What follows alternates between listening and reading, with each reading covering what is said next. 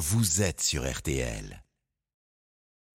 Julien Cellier et Cyprien Sini ont défait le monde dans RTL Soir. 18h40 minutes, on va donc défaire le monde maintenant avec Cyprien Sini, Isabelle Choquet et Laurent Tessier. L'info autrement, c'est jusqu'à 19h et voici le menu. Cyprien.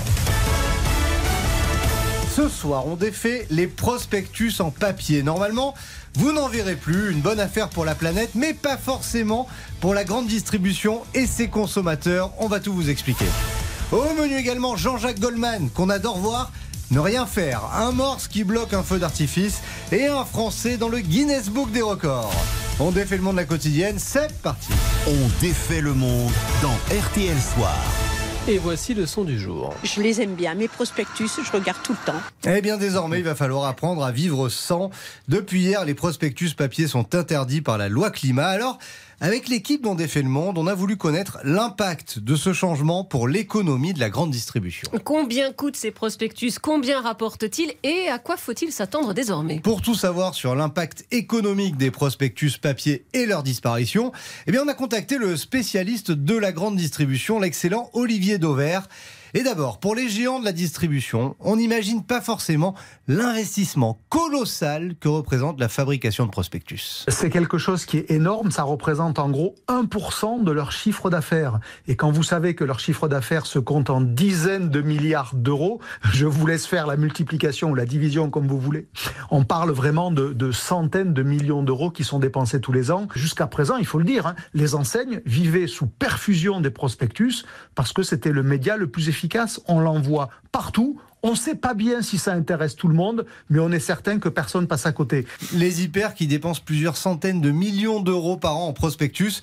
Chez Carrefour, par exemple, c'était 1000 tonnes de papier par an. Avec des dépenses pareilles, il y a un retour sur investissement? Colossal également. Hein. Ces bouts de papier qui mettent en avant des promos des hypermarchés sont essentiels dans leur modèle économique. Les produits qui sont en promotion, ça représente environ 20% des ventes dans un magasin. Un distributeur, il peut pas vivre sans être à l'esprit de ses consommateurs sur l'idée qu'il y a des promos et des bonnes affaires chez lui. Euh, donc on parle de quelque chose qui est central, qui est majeur. Les cas dans le passé où on a vu des magasins qui ont arrêté le prospectus, ça s'est traduit quasiment immédiatement par une baisse du chiffre d'affaires, par une baisse des clients, tout simplement parce que si je vous mettais plus un prospectus dans la boîte aux lettres, la conséquence immédiate, c'est que le consommateur, il ne pensait plus aux, commerçants. Et donc, ben, au moment d'aller faire ses courses le vendredi ou le samedi, le consommateur, il allait voir ailleurs. Et comment ça va se passer alors maintenant? Eh bien, pour les grandes enseignes, ça va être exactement la même stratégie de communication, mais sans le papier en fait, car le monde a changé.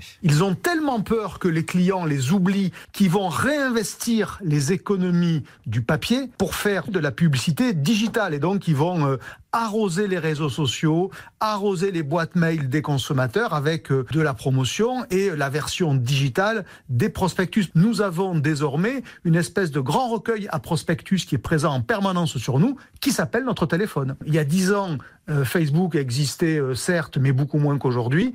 Aujourd'hui, bah, tout le monde ou presque est sur Facebook, tout le monde ou presque va voir passer les promotions des enseignes. Et donc, 2023, vous allez quasiment voir les prospectus euh, disparaître de votre boîte aux lettres. Par contre, vous risquez de vous sentir assailli de publicité sur les autres médias. En gros, pour nous les consommateurs, au lieu d'avoir notre boîte aux lettres pleine de prospectus, bah, nous aurons notre boîte mail pleine de promos. il faudra vider la corbeille un peu plus régulièrement. Régulièrement. Voilà, c'est ça. RTL sous les radars. Allez, on défait l'info qui est passée aujourd'hui sous les radars. Avec une fantastique histoire, celle d'un feu d'artifice du Nouvel An, étonnamment annulé, Laurent. Oui, à Scarborough, ville du nord-est de l'Angleterre, on n'a pas annulé le feu d'artifice à cause de la météo, des risques pour la sécurité des habitants. Non, le spectacle pyrotechnique a été annulé pour ne pas déranger un morse. Oui, le morse, grand mammifère marin des mers arctiques avec une tête bien sympathique et des canines très allongées. Oh, le bruit. C'est quoi ça Alors, Charmant, on dirait ma vieille R5 qui ne démarre plus, c'est le bruit d'un morse. Et depuis vendredi dernier, Thor, c'est le petit prénom du morse, dieu du tonnerre dans la mythologie nordique, avait choisi comme résidence secondaire le port de la ville. Et à Scarborough, je vous le dis, on ne rigole pas avec la tranquillité du morse. Sur plusieurs vidéos relayées par les habitants, on le voit allongé en train de se reposer tranquillement. Ah, et l'animal est devenu une attraction. On a même dû installer un cordon de sécurité tout autour. Alors la municipalité a préféré, après avoir consulté une organisation de protection des mammifères marins, annuler le feu d'artifice du Nouvel Oh. An bah, pour ne pas créer un stress total chez Thor. Oh, Il aurait été Thor. effrayé, vous Ouais. imaginez, bah, par les bruits des détonations, les éclairs lumineux. Le bien-être du morse devait primer, c'était le message de Ah oui, la le morse stressé, c'est terrible. Bah ouais, Mais alors attendez, parce qu'il va squatter longtemps, euh, Thor là? Eh bien, figurez-vous qu'après le passage à la nouvelle année, notre ami a regagné la mer. La BBC a diffusé des images hier le montrant en train de plonger, nager et terminer C'est juste pour faire annuler le feu d'artifice. Voilà, tout ça pour Ouais. ça. Mais Thor a sûrement fait escale dans la commune bah, pour se reposer avant de poursuivre son voyage vers le nord. C'est fou, c'est la BBC filme le morse qui repart. hein. Ils sont, ils sont fous ces Anglais. C'était un bloc sur le J'adore l'histoire. C'était passé effectivement sous les radars, mais pas sous les vôtres, euh, cher euh, Laurent Tessier. Tiens, petit point score, c'est Ah. le fil rouge du soir. Lille, Reims. On joue en Ligue 1 annoncé tout en à l'heure, attention Lillois Le devin Eric Silvestro avait prédit l'égalisation. Et oui, Jens Cajuste, le Rémois qui était rentré à la 56e a égalisé à la 79e. Ça fait un partout. Il reste 4 minutes dans le temps réglementaire pour les Lillois pour refaire la différence. Et dans- James, qui a juste le gardien. Ah, joli Vous l'avez Ah, Je pensais pas à ça. Ah, je disais que dans, moins d'un quart d'heure, il y a l'OM. Hein. Eh Montpellier-Marseille. oui, oui, je sais, vous êtes dans les starting Ce sera avec Eric Martin. euh, cher Cyprien. Allez, petite pause et on défait le monde continue de RTL Soir avec le winner du jour. Enfin, le winner du jour, de l'année, des années précédentes, Incroyable. euh, Jean-Jacques Goldman, juste après ça sur RTL. Julien Cellier, Cyprien Sini On défait le monde. Julien Cellier, Cyprien Sini ont défait le monde dans RTL Soir. Et à 18h48 minutes dans RTL Soir, comme promis, on va défaire le winner du jour. Un grand, grand, grand gagnant. JJG, Jean-Jacques Goldman, une nouvelle fois préféré des Français, preuve vivante, Isabelle, que le silence est d'or. Absolument. Jean-Jacques Goldman, personnalité préférée des Français pour la douzième fois. Les seuls qui ont fait mieux, c'est le commandant Cousteau et l'abbé Pierre. Ah ouais, quand même. Ah ouais, c'est du lourd, hein. c'est bien simple. Goldman squatte la première place du classement du JDD depuis l'été 2013. Juste une fois en 2016, il s'est fait doubler par Omar Sy, mais sinon il est indétrônable. Et ça, c'est une vraie performance parce que Goldman, depuis des années, c'est quand même. Euh, Bah oui, il est absolument plus là. Le dernier concert, c'était il y a 20 ans, en décembre 2002 à Bordeaux. Puisque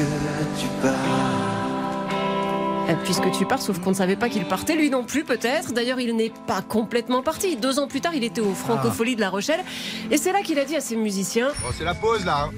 Allez, allez, c'est l'heure de la pause. Je voudrais faire une pause dans ma carrière. Bon, là, on aurait dû le voir venir. C'est comme en amour. hein. Quand on dit oui, j'aimerais bien faire une pause, il y a rarement un voyage de noces derrière. Et ben là, pareil, fini les tournées, fini la scène, à part pour la bonne cause.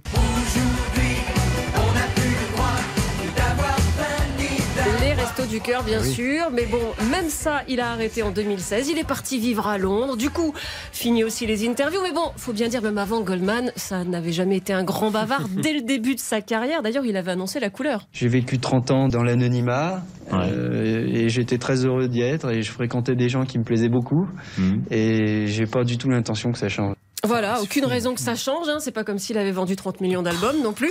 Cela dit, c'est pas une posture. Il a souvent utilisé des pseudos, par exemple, pour laisser ses interprètes prendre la lumière plutôt que lui. Et c'est ce qu'il a écrit sous pseudo. Écoutez, c'est pas des chansonnettes de seconde zone non plus. Patricia Cass. Patricia Cass. Ah, il est à fond, Cyprien. Chanson écrite par un certain Sam Broski, qui a aussi écrit Si tu veux m'essayer, chanté par Florent Pagny.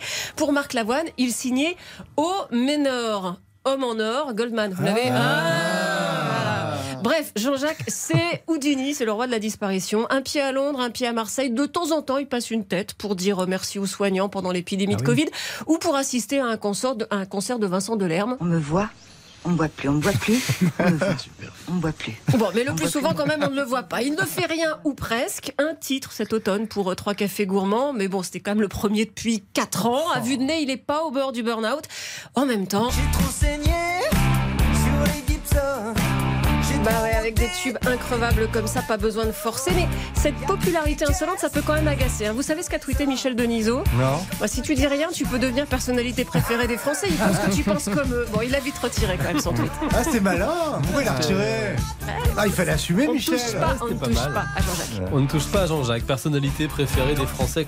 Douzième fois, c'est ça? Douzième fois. Douzième fois. C'est. Il est en train de rattraper l'abbé Pierre, tout doucement. L'abbé Pierre, c'est combien? Ah, vous me posez Ah, une la colle. Ah, ah, 16, je crois, ou quelque chose comme ça. Bon, en tout cas, le numéro 3 cette année qui avait réussi à détrôner JJG, c'est Omar Sy. Omar Sy, Omar qui Sy, sera absolument. notre invité demain soir dans RTL Soir à 18h15. Qui a été beau joueur parce qu'il a dit qu'il aurait voté pour Jean-Jacques Goldman si vrai, on lui avait demandé. génial. Ouais, très Parce qu'il sera après-demain euh, à l'affiche de Tirailleurs, formidable film sur les tirailleurs africains de la, la Première Guerre mondiale. On en parlera demain avec Omar Sy qui sera notre invité dans RTL Soir. Le match des infos pour briller au dîner. Alors juste avant que Cyprien ne se mette à danser sur la table du dîner, le duel autour de cette table, comme chaque soir, on reprend les bonnes habitudes Oui. en 2023.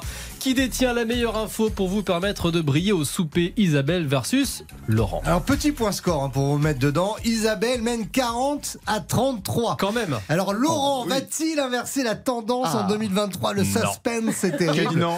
Mais dites bah non. Laurent, vous démarrez avec la fin du timbre rouge. Bah oui, mon info pour briller, que si vous devez obligatoirement coller votre timbre en haut à droite de l'enveloppe, ce n'est pas par hasard. Ah c'est ouais. parce que la majeure partie de la population est droitière et donc pour les postiers, c'est plus facile et surtout plus rapide de tamponner votre timbre à cet unique endroit. Parce qu'imaginez le bazar si on le collait où on voulait. Honte à vous, parce que nous les gauchers, nous subissons votre dictature. Ouais, bon. Bon, ça va alors là, mon un- discours politique vous a pas du tout emballé. là. Ouais, ouais. Voilà. Isabelle. Non, alors Isabelle, elle, va tenter de briller avec le Dry January. Vous savez, c'est le fameux mois de janvier sans alcool. Oui, et mon info, c'est un record, un triste record. La plus forte alcoolémie jamais enregistrée en France. Alors attention, tenez-vous tenez bien. 11 grammes d'alcool Oh. par litre de sang. Non. Je vous rappelle que la limite quand on conduit, c'est 0,5.